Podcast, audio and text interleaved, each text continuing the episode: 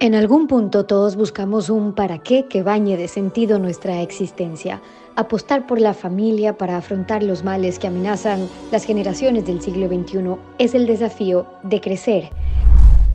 Saludos y bienvenidos. Hoy tengo el gusto de conversar con Chema Lázaro. Él es profesor máster en neurodidáctica, ya vamos a hablar de eso, y del profesorado en Universidad eh, Rey Juan Carlos. Em, hemos tenido la oportunidad de revisar parte de su experiencia increíble en educación, cómo se pueden producir todos estos efectos de transformación social cuando hay una vocación tan linda como la de maestro que, que, se lleva en el alma para generar cambios profundos como los está haciendo y como los ha hecho Chema. Y por eso es un gusto conversar contigo. Bienvenido y gracias por acompañarnos. Muchas gracias, un placer. No eras muy buen alumno, quiero hablar un poco también desde tu experiencia pero decidiste apostar por la educación. Apostaste además por la educación, digamos, no tradicional, no formal. Y entonces pregunto, ¿dónde y cómo sabes que hay que romper ciertos esquemas, incluso en algo tan indispensable como es la educación? Mi perfil empieza un poco con trabajando en la parte no formal.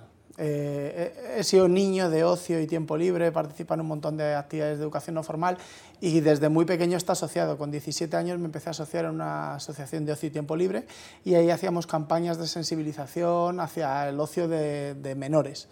Y eso fue forjando un poco eh, el perfil que luego he ido replicando dentro del aula, ¿no? ver cómo toda la parte de la incidencia, la participación ciudadana, la participación infantil se podía evocar y replicar dentro del aula y, de ahí nace un poco toda la, sensibilidad, un poco que, que, trasladé luego ya a la parte de la educación, de la educación formal.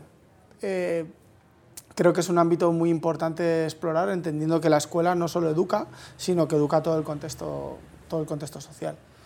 La, la vocación, dices tú, de alguna manera, porque en, en tu caso la descubres, pero también te pasa que cuando empiezas a trabajar con los niños, los niños te hacen dar cuenta también de cuál era tu vocación, pero luego dentro de tus retos está es cómo trabajar la vocación de estos niños para impulsarlo y que consigan lo que realmente quieren llegar a ser. Claro, o sea, mi, mi, mi devenir, yo, tuve la suerte, mis inicios yo quería ser biólogo marino, esto era como mi gran devoción, me encanta el mar. Eh, pero bueno, porque no era muy buen estudiante, terminé yendo por otros derroteros y me topé con una tutora que me acompañó mucho en este proceso. Y esto me resultó muy inspirador, el que alguien se preocupara de conocerme y a partir de ahí enganchara en toda la parte de, los aspectos más formales de la educación.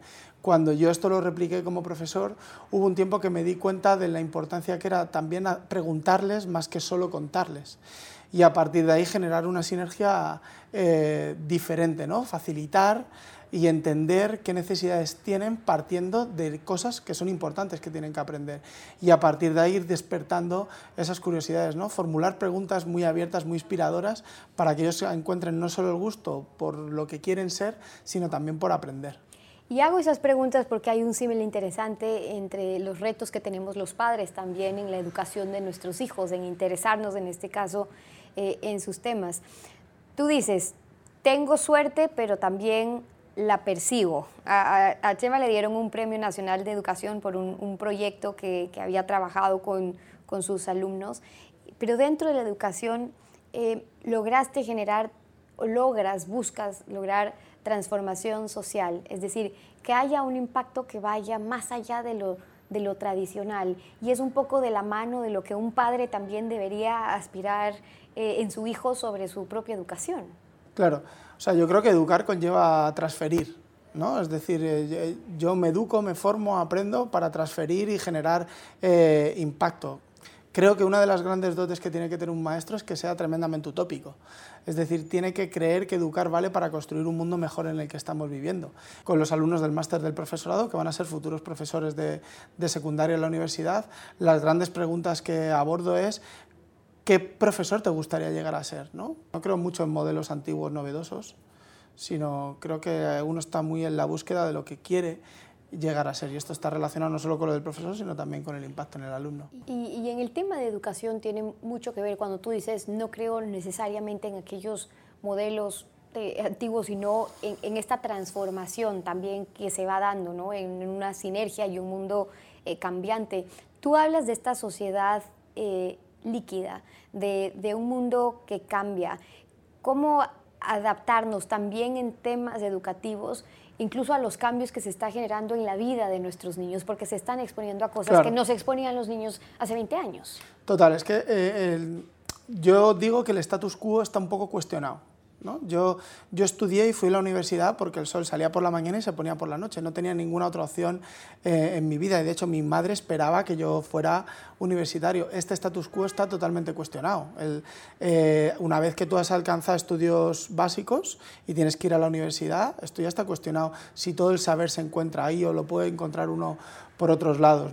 Y, aquí es donde se abre un universo eh, nuevo bastante bastante enriquecedor, ¿no? Están un montón de plataformas de educación informal. En Estados Unidos está cada vez más de moda la parte del homeschooling y estas son tendencias que hay que, que, hay que escuchar hacia, hacia dónde vamos. Y yo creo que ahí hay, hay un apartado bastante interesante que, que abordar. Es un mundo muy cambiante, los valores están aflorando en tiempo real, ¿no? los conocimientos eh, enseguida están en desuso, no los saberes básicos o procedimentales, sino cosas, eh, en medicina los avances son salvajemente rápidos, ¿no? en, pedagogía la tecnología eh, va a cambiar todo el modelo que estamos entendiendo hoy en día y esto va a tener un, impacto en el cerebro de nuestros alumnos y de nuestros hijos.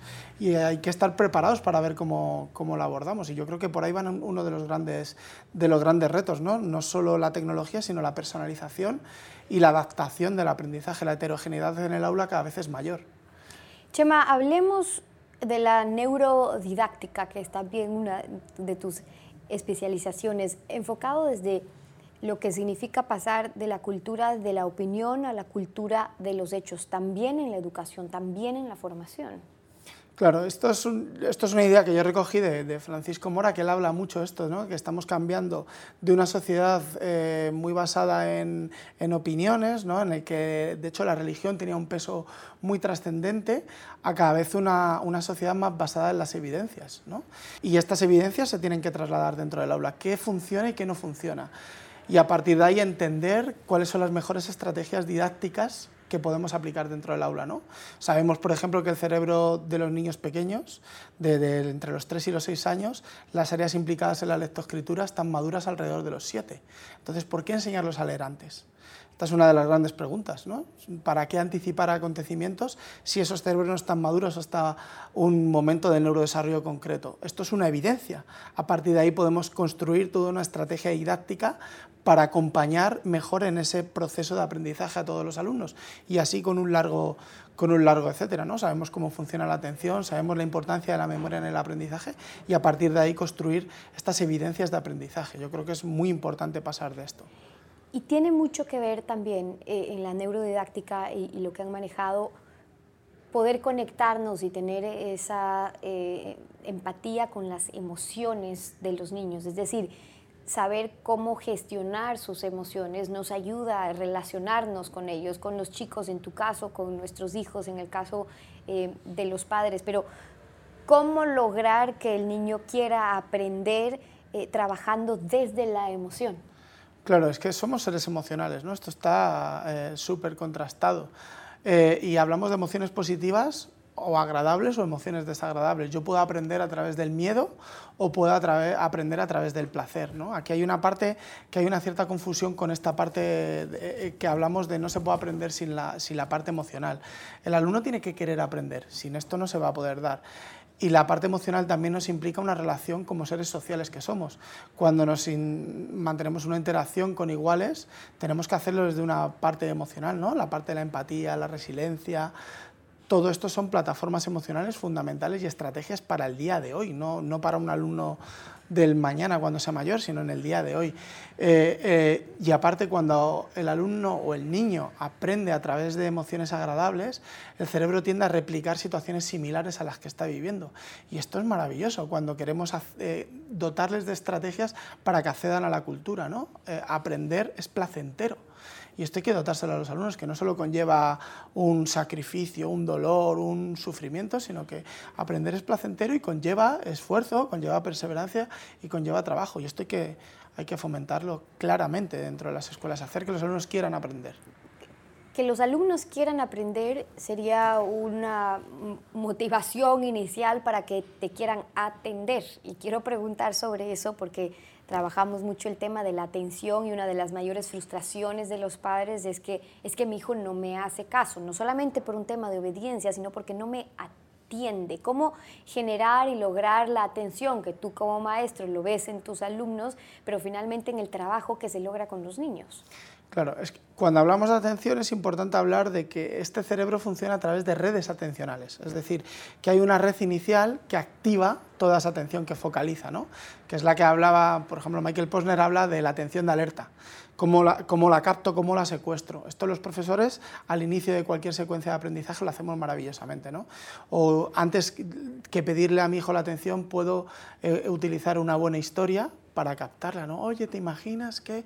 ¿Y si hacemos? Yo esto ahora, por ejemplo, lo estoy haciendo con mi hijo, que quiero que aprenda a meter la cabeza dentro del agua buceando, entonces le cuento historias de cosas que pueda haber debajo y eso le capta, le genera curiosidad y a partir de ahí él focaliza y, y inicia la acción, que sería otra parte de esta secuencia atencional. Es decir, una vez que ya he captado la atención, tengo que redirigirla hacia la acción, y es la parte de la concentración. Y el alumno tiene que aprender a concentrarse, y concentrarse conlleva inhibir una serie de estímulos alrededor que son menos estimulantes que estos eh, estímulos iniciales. Entonces, eh, en el aula requerimos de diferentes estrategias, ya sean al inicio o en la gestión eh, del aula. La concentración es muy importante eh, potenciarla. Ahora hay que generar estímulos que, este alumno capte la atención. Y esto no conlleva ser un payaso o, disfrazarse constantemente dentro, del aula. A veces una buena pregunta al inicio de una unidad didáctica es un disparador atencional eh, maravilloso, algo que te invite a buscar respuestas. Hablemos de la neuroplasticidad y, esa solución buena para muchos de que al cerebro hay que trabajarlo y desde las emociones podemos trabajar mucho, pero también ayudarnos con el cerebro. Es decir, que no porque hasta ahora nunca lo he hecho, será muy difícil que mañana lo puedo hacer. ¿Qué pasa con eso? Bueno, el cerebro es plástico, cambia con el tiempo, ¿no? Es como es un organismo vivo que tiene una serie de redes sinápticas que van cambiando. Sabemos que hay ciertos tipos de hábitos de vida que nos van a permitir que esa neuroplasticidad se dé mejor, ¿no? Una vida de comida saludable, de buen descanso, de ejercicio físico, eso va generando diferentes proteínas que mejoran esa neuroplasticidad. Esto lo que nos da es un canto a la esperanza dentro de la escuela. La neuroplasticidad nos habla de que todos los alumnos pueden aprender.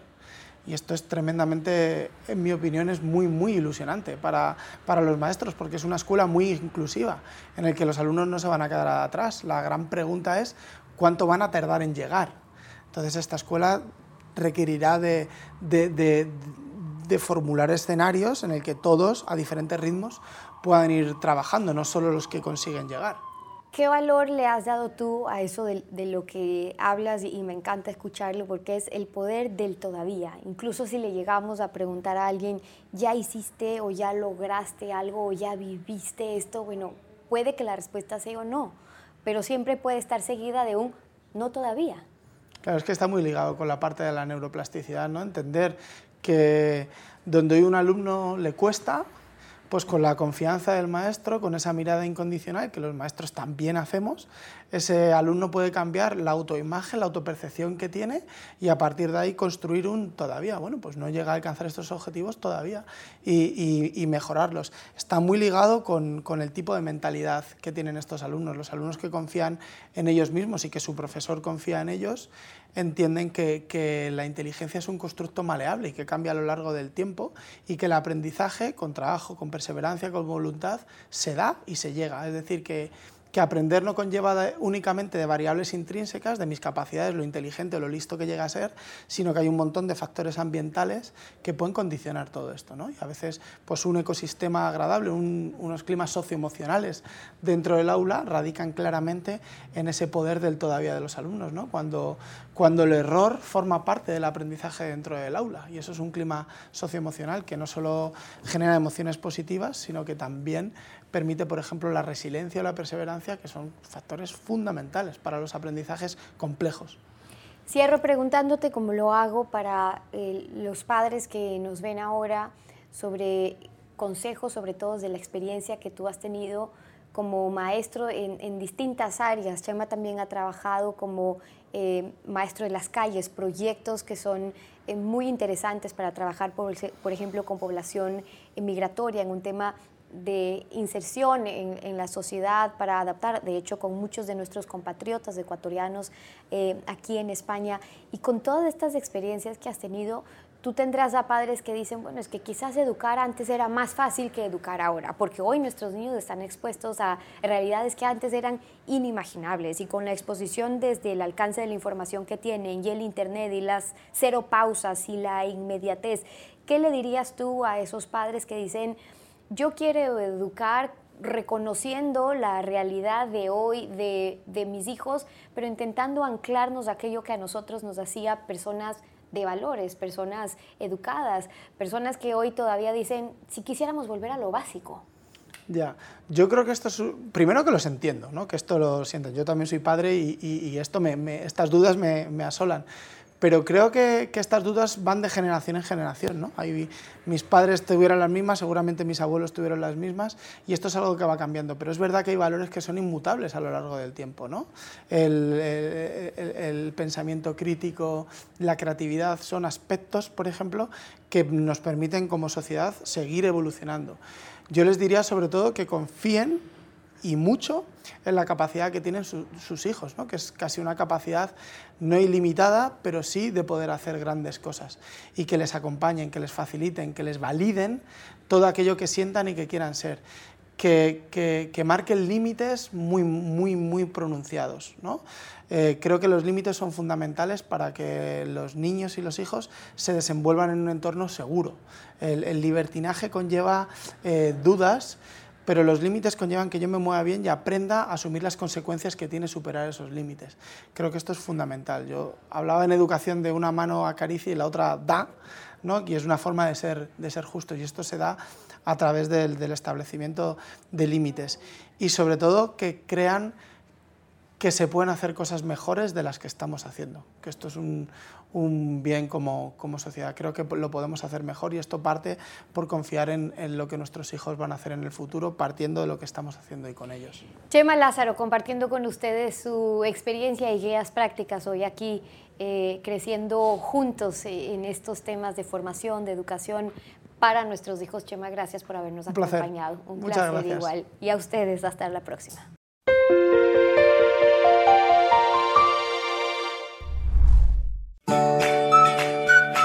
Para esos momentos en que necesitas energía, ponle Vita Avena Frutas a tu vida. Disfruta la vida.